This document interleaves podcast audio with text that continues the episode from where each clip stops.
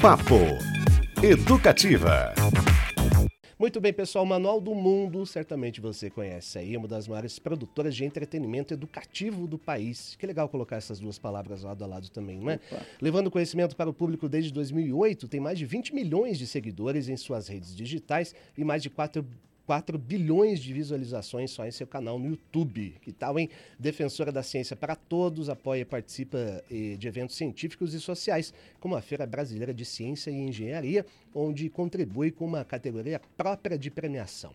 Essa marca também atua no campo editorial, com 17 títulos publicados, com quase um milhão de unidades vendidas, e no campo do licenciamento, com 20 produtos já licenciados. Casa do milhão e bilhão, É né? milhão e bilhão, pá, pá. mas é assim a nossa audiência do Papo Educativo é isso também, aí. não é? Em seus vídeos, eles já mostraram como é fabricado o dinheiro, construíram um submarino e bateram o recorde mundial de maior pasta de dente de elefante do mundo. É, e a gente, claro, vai aprender o que é uma pasta de dente de elefante, né? Para falar sobre este lindo projeto de uma vida inteira, a gente recebe jornalista, apresentador e criador do Manual do Mundo, Iberê Tenório. Para quem assiste pela telinha, pelo YouTube, vê que o cenário também é todo especial. Ele está é. no seu estúdio. Talvez é aí que as coisas acontecem, o Iberê. Bem-vindo ao Papo Educativo. Boa tarde. Boa tarde, pessoal. Tudo jóia? Sim, é aqui, é aqui atrás de mim que a gente explode tudo. Aliás, gente, eu acabei de dar um trato aqui, que a gente está saindo de férias. Hoje é o nosso último dia de trabalho. E aí eu gastei os últimos dias dando uma. tirando pó, tirando umas tranqueiras que a gente inventou aqui, que foram acumulando, isso aqui tá virando uma, uma montanha de, de tranqueirado do Manual do Mundo, eu dei uma limpada aqui. Nosso cenário agora ele tá bonitinho, assim. Eu acho legal quando a gente faz entrevista de, assim, pessoas que você acompanha. Eu, eu assisto muitos os canais o Iberê. Acompanha a saga do Submarino, nós vamos falar dela daqui a pouco, que foi maravilhosa. É, e eu queria saber, Iberê, já que a gente está aí, você está no seu estúdio, a gente está dentro aí do, do seu local de trabalho, vocês começaram em 2008. Qual que é a diferença, já que a gente falou de números superlativos aqui, o Cristiano apresentou esses números, lá desse início, de onde vocês trabalhavam, onde vocês atuavam, quem era a equipe para o que vocês têm hoje? Qual que é a proporção dessa mudança? Nossa, mãe. A gente começou em 2008, a internet era mato, não existia nem smartphone, o iPhone estava nascendo naquela época. Então as pessoas assistiam o vídeo no, naquela, naquele monitorzão branco que ia ficando amarelo ao longo do tempo, né? Uhum. telona de CRT, que os vídeos tinham que ser curtinhos, porque ninguém tinha saco de ficar sentado numa cadeira né, de escritório assistindo um vídeo. E gastava muita internet também. Enfim, nessa época, era eu e a Mari, que é minha esposa, Sim. E aí a gente gravava videozinhos ensinando coisinhas de fazer em casa, tipo um origami, como consertar alguma coisa, como fazer alguma experiência bem simples e tal. É, a gente não tinha nem câmera, emprestava a câmera dos amigos, morava num apartamento de 35 metros quadrados, que acho que é menor do que essa sala que eu tô aqui agora. E, e enfim, a, a ideia era fazer com que as pessoas pudessem é, aprender a fazer coisas em casa, aprender a, a, se virar com o que elas tinham na mão ali. E, e isso foi crescendo. A gente, isso foi 2008. A gente conseguiu contratar a primeira pessoa para ajudar a gente em 2012, né? E aí hoje aqui no Manual do Mundo, a gente está numa alugou uma casa só para o Manual do Mundo. Tem umas 20 pessoas que trabalham com a gente. É, alguns projetos a gente ainda faz questão que sejam muito para fazer em casa mesmo, né? Tenta usar o mínimo possível de ferramenta estranha, de material difícil de encontrar. E outras coisas a gente chuta o balde de vez e quer fazer alguma coisa gigante mesmo e explorar um pouco as coisas que a gente foi aprendendo ao longo desses 15 anos de Manual do Mundo, né? Então, nossa última coisa maluca que a gente fez aqui, que a gente acabou de, de, de, que acabou de acontecer, a gente resolveu fazer a maior torre de palitos de sorvete do mundo, tentar bater mais um recorde mundial. Esse eu não posso contar se deu certo ou não ainda porque não sabe, mas olha, nós construímos uma torre gigantesca de mais de 24 metros de comprimento, foi mais de 17 mil palitos que a gente colou aqui, um baita de um projeto, porque também tem que ter um projeto de engenharia, né, para botar uhum. esse negócio de pé. Tivemos que alugar aqui em Dast e tudo mais para levantar o negócio. E, enfim, hoje esse é o panorama de hoje, né? Chuparam todos esses picolés então... aí? Não, o calor que tá fazendo fica mais É, então infelizmente não. A gente, a gente teve que comprar os palitos sem o sorvete, era só o palito. A gente pensou no começo em chupar os palitos, mas quando a gente percebeu que é, não ia ter anos suficientes para toda, se toda a equipe chupasse um sorvete por hora, a gente ia gastar, sei lá, alguns anos para conseguir chupar tanto sorvete assim. E é bom para ansiedade esse tipo de projeto, Iberê? Ficar pendurando o palitinho?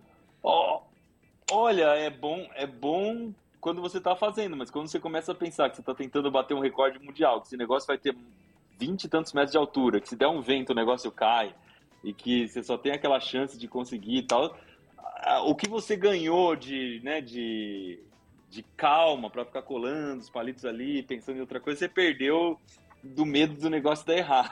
Uhum. Porque o medo constante que a gente vive aqui é das coisas darem errado. A gente inventa de fazer as maluquices e, e tem que dar certo, né? Tem que você, você perdeu tempo com aquilo, você investiu é, não só no material todo, mas tem uma equipe trabalhando em tudo aquilo, né? E no final tem que funcionar. Então, sei lá, a gente esses dias comprou um bico de bomba de posto de gasolina, sabe? Aquele negócio que coloca uhum. no tanque de gasolina do carro, para a gente descobrir como é que aquele negócio para sozinho na hora que enche o tanque. Qual é que é o segredo que tem ali, né? Tem alguma coisa eletrônica, o motor, que na hora que enche o tanque ele sabe? É, como é que ele sabe? É, como é que ele desliga, né, na hora que, que enche o tanque? E aí a gente resolveu cortar esse negócio no meio. Mas como é que vai cortar um negócio desse no meio? E, e, aí começamos a descobrir que a nossa serra não funcionava, era muito duro, aí colocava na lixa, não dava também, colocamos na esmerilhadeira. No fim das contas, a gente misturou uma lixa, passou umas quatro horas lixando. Aí na hora que descobriu o que tinha dentro, falando, tá bom, descobrimos o que tem dentro. Agora, o que, que esse negócio faz? Um monte de caninho, um conectado com o outro, com válvula, com não sei o quê.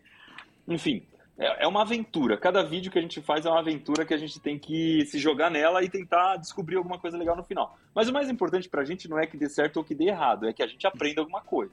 É. Que chegue no final dessa história e a gente saia com alguma coisa no bolso ali que é um aprendizado e não um objeto que a gente conseguiu construir ou um, um, uma coisa legal que a gente conseguiu desmontar, sabe? Disse que o Thomas Edison, no processo de construir a lâmpada, quando ele falhava e perguntava para ele que, que tinha acontecido, ele falava, eu só aprendi mais uma maneira de como não fazer uma De como não fazer. Até ele chegou lá. Isso a gente aprende bastante aqui, várias coisas de como não fazer. Muito bom. Iberê Tenório aqui com a gente, do canal Manual do Mundo. Iberê, você é jornalista, né? Nosso colega aqui, inclusive. Você falou de uma equipe de 20 pessoas aí.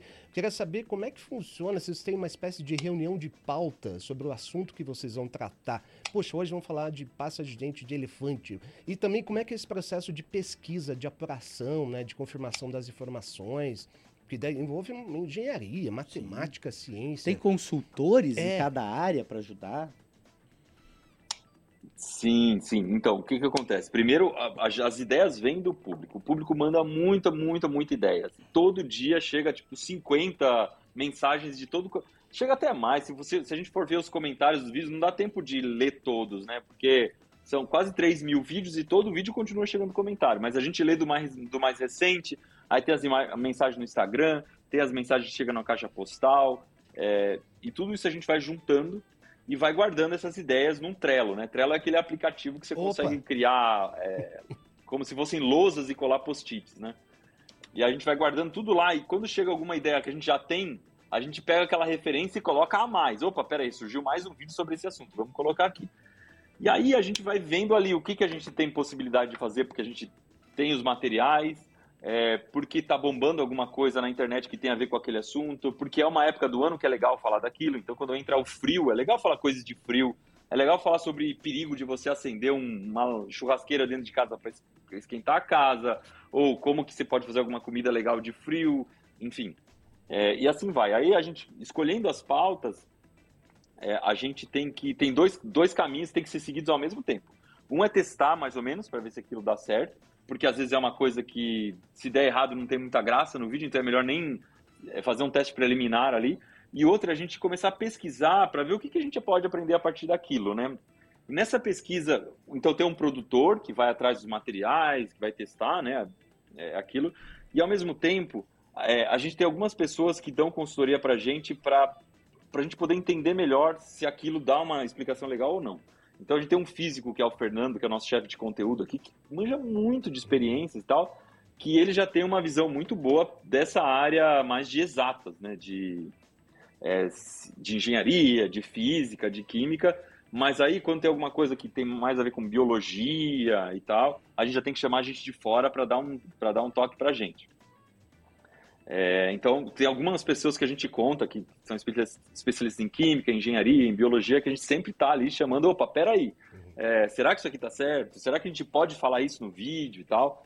É, e algumas coisas ao longo do tempo também a gente já foi criando um know-how do Manual do Mundo. Tem coisa que a gente já explicou umas 30 vezes, porque são fenômenos que se repetem. Uhum. Né? Então, é, quando a gente descobre, opa, tem esse fenômeno aqui, então a gente consegue usar aquilo que a gente já sabe para poder explicar.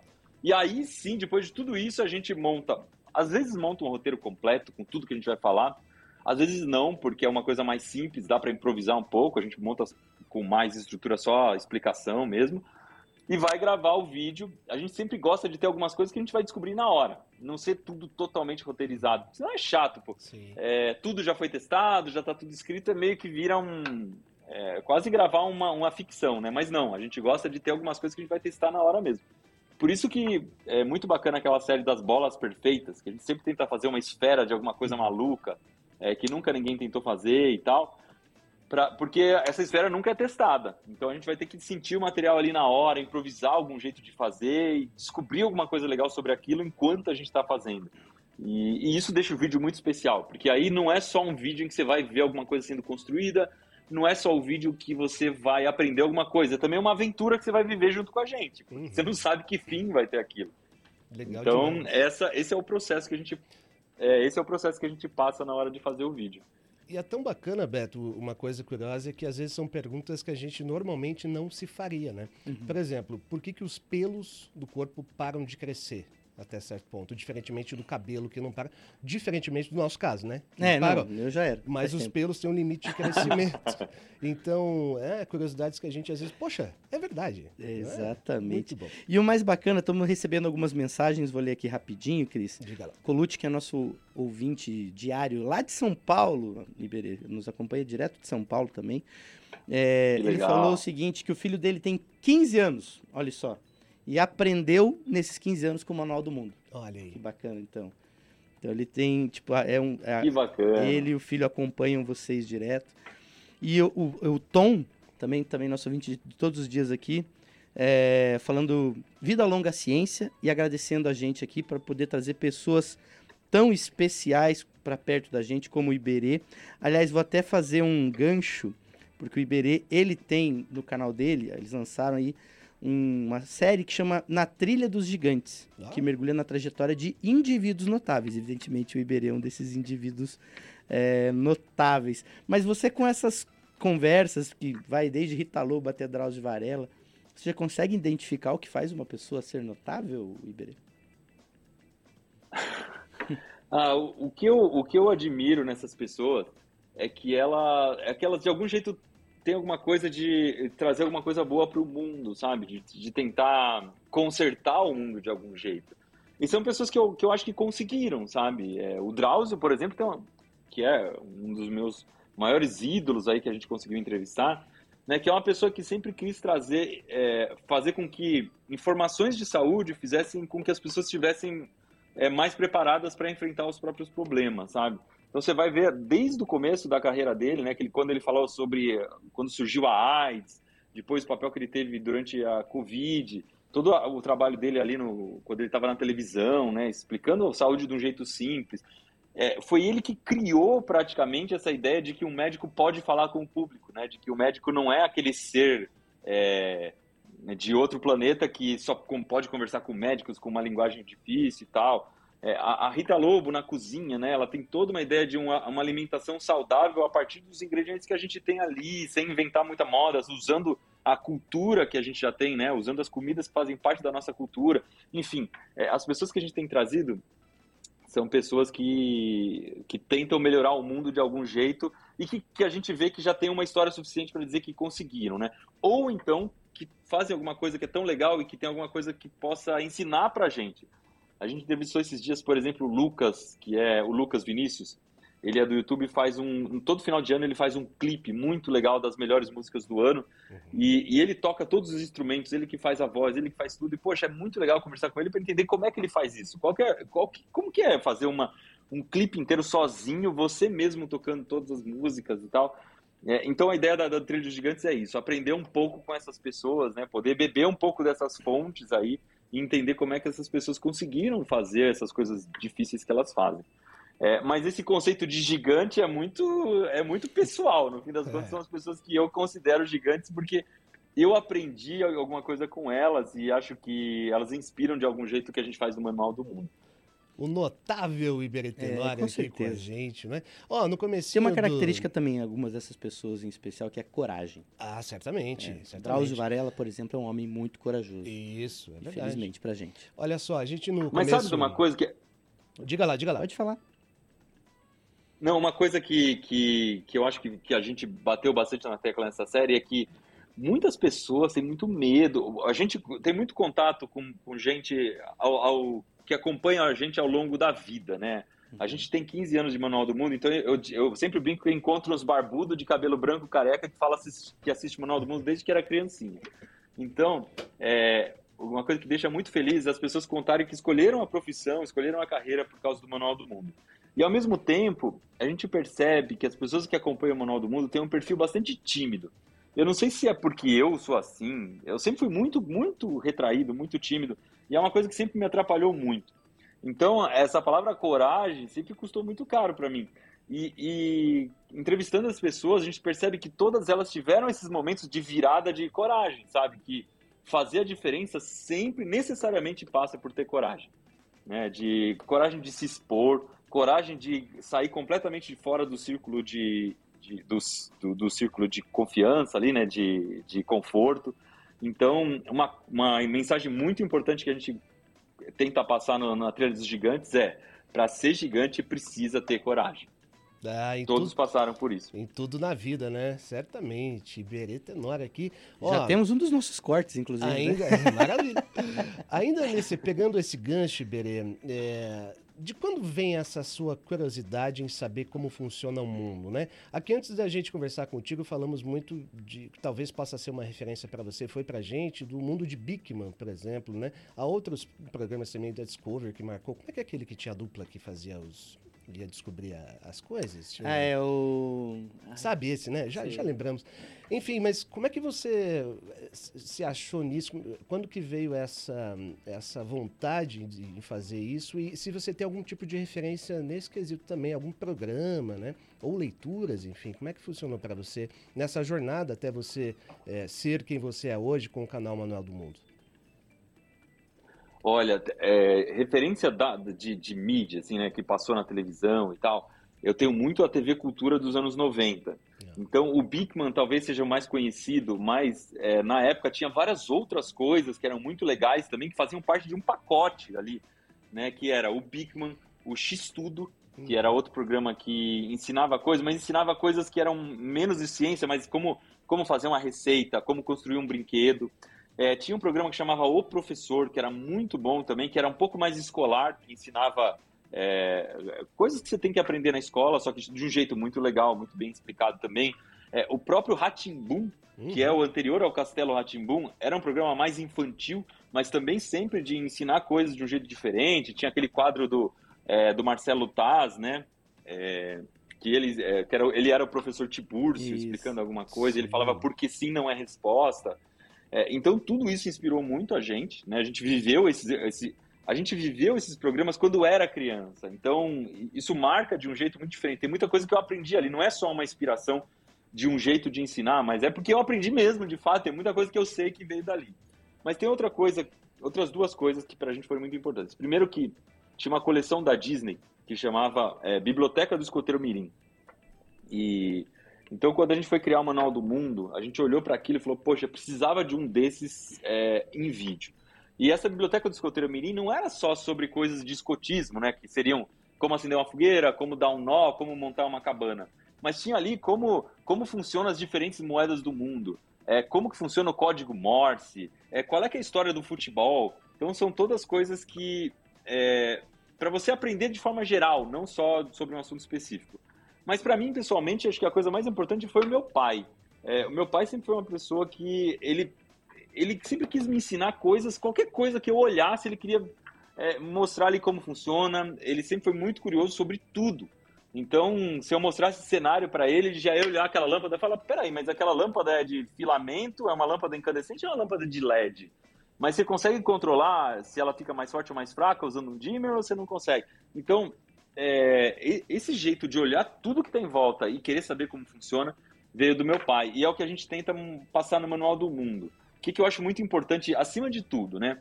Que a pessoa que assiste o manual, ela saia na rua e ela olhe tudo de um jeito diferente. Então a gente fez, por exemplo, um vídeo de como é feito um poste. E é um vídeo legal pra caramba. Você, um monte de coisa que você não faz ideia. E aí você sai na rua e olha um poste. E você vê um poste de um jeito diferente, sabe? Então, poxa, que especial que é isso, né? Você poder enxergar o mundo mais ou menos como no filme Matrix, que o cara olha, ele olha as, os objetos e ele vê tudo em código, como se ele estivesse entendendo o que está por trás daquilo. Então é isso que a gente tenta fazer no manual, né? Quando você olha aqui em volta de mim, peraí, essa madeira aqui é um USB. O que é USB? Ah, é uma madeira que usa lascas de eucalipto coladas é, para formar uma chapa. E aí você tem uma chapa muito maior do que se fosse uma madeira tirada direto da árvore. Mas como é que é feito? Ah, vamos fazer um vídeo de como é que é feito isso aí, entender para que, que serve, como é que usa e tal. Então você começa a enxergar tudo de um jeito diferente, querer entender como as coisas funcionam. E eu acho que isso é muito importante não só para a educação, né, para você ter mais facilidade na escola, porque se você tem mais interesse sobre as coisas, a escola vira uma coisa muito legal, porque ela passa a te ensinar sobre tudo, né? Você, você quer saber sobre tudo. Mas também para você poder escolher sua profissão, né? Para você poder ter várias opções é, do que você pode ser. Porque se você gosta de poucas coisas, se você se interessa por poucas coisas, seu, seus caminhos são pequenos, né? Você tem poucas bifurcações que você pode seguir, você tem poucas portas que você pode abrir. Agora, se você gosta de tudo, se interessa sobre tudo, meu, você pode morar em qualquer lugar, você pode trabalhar no que você quiser, você pode estudar várias coisas diferentes, você pode mais, ser mais feliz no fim das contas, né? Que maravilha! E o Iberê representa a frase que talvez defina a nossa profissão, que o jornalista é um especialista em generalidades. Né? É, Saber um pouquinho de tudo. Só que ele é um pouco mais especialista. Um, pouco, um pouco mais especialista que os demais. Aliás, olha que bonito esse aqui. Eu vou. vou... Ah, só antes, Beto, ah, o nome do programa que a gente citou, e a gente via, até comentou, Sim. esses dias é o Meatbusters. É, Passava no Disco dos Caçadores de Mitos. E tinha um maravilhoso também, que era na, na. Mas esse, por favor, pessoal, não, não sigam. Que era na como é que é? Família Dinossauro. Que daí sempre explodia o Jimmy. Ah, é. Aí ele tinha que trocar o Jimmy. Vamos precisar de um outro Jimmy. O Jimmy Isso sempre mesmo. Não explodam o Jimmy. É, olha que bonita essa mensagem. A Nina que também mandou mensagem pra gente. Muito feliz de pessoas que buscam sempre o novo e quando esse bem está atrelado ao bem do outro ainda me melhor. Mas essa mensagem que eu achei super legal. Ouvindo a entrevista do Iberê, quero dizer que meu filho é apaixonado pelo canal, além da professora dele também. O conhecimento produzido pelo canal uniu a nossa família e a Uau. escola quando meu filho construiu a aranha de palitos e apresentou num trabalho. Parabéns por oportunizar saberes significativos para tantas crianças e adultos também. O nome do filho é o Heron e a professora é a Letícia. Que linda essa mensagem. Que legal, que hein? Demais, que né? legal. Iron, Letícia, obrigado. Foi a Georgia que mandou a muito mensagem. Feliz. Eu estou esperando mensagens dos nossos ouvintes sobre os experimentos que deram e que, principalmente, que não deram certo. Vou então. contar rapidamente o meu aqui para ver se eu incentivo a galera aí. Não foi bem um experimento, foi uma tentativa, sabe? Eu tinha uns 10, 11 anos, estava sozinho em casa, os pais tinham saído trabalhar, estava ali, né? E aí eu fazia muito aviãozinho de papel sabe? Certo. de vários modelos, né? Concorde, Airbus. e aí eu pensei, poxa, hum. eu acho que é tão fácil um avião virar um foguete, o que que falta? Fogo. Fogo. É, lógico. Coloquei fogo atrás do avião, joguei, só que eu tava num ambiente, ali meio que era uma sala, uma é, lavanderia, tinha um botijão de gás do lado, rapaz. E ele caiu em cima ele do botijão. Ali. Eu falei, nossa, que pouso certinho em cima do botijão. Que talento. Tá tudo bem, eu tô aqui, deu certo, mas aí eu, os meus pais me repreenderam, ainda bem, eu nunca mais fiz foi, esse experimento. Esse seu experimento foi um experimento de, de lampejo, assim. Foi. Veio a ideia. Agora, o Iberê, até vou pedir pro Alan mostrar o, a foto. Ah, tem uns maravilhosos. Ele né? construiu um submarino. Não é que ele construiu um submarino e mostrou como é que constrói o submarino. Ele mergulhou, esse submarino entrou no mar. E é um Yellow Submarine ainda. É maravilhoso. Oi, Iberê, conta pra gente da ideia, quanto tempo levou, como é que foi todo esse processo até você entrar. E, pessoal, eu convido vocês a entrarem no Manual do Mundo e procurarem esses vídeos, porque uhum. a felicidade do Iberê, no primeiro teste, quando ele entra na piscina, que uma, eles fizeram um teste antes, né? É sensacional. E depois, obviamente, quando ele mergulha com esse submarino, submerge. Como é que foi? Cara, esse submarino é. A gente fez uma promessa. A gente, fazia um barco todo final do ano. Um barquinho, uma canoa, uma prancha de stand-up pedal, alguma coisa assim, né? Aí chegou uma hora que a gente falou, pô, vamos, vamos tentar fazer alguma coisa maior ano que vem. Vamos fazer um submarino. E aí, o submarino é muito mais complicado do que a gente imaginava. Porque o perigo do submarino é que ele pode implodir. É, foi o que aconteceu os caras tentaram descer perto do Titanic ali. A pressão da água, né, o peso que a água faz, ele esmaga o submarino. E aí começamos a perceber que, que era muito mais complicado do que a gente imaginava. Então, deu um ano, que era o tempo que a gente precisaria para construir o submarino, que era a promessa, a gente não tinha nem tirado do papel ainda. Estava ainda desenhando como é que ia ser o negócio. Demorou quase quatro anos. Foram três anos e uns nove meses para a gente conseguir construir. A gente fez esse submarino de madeira por dentro, depois ele tem uma casca de fibra de vidro com epóxi, que é uma resina, né? Uma resina que se constrói barco mesmo.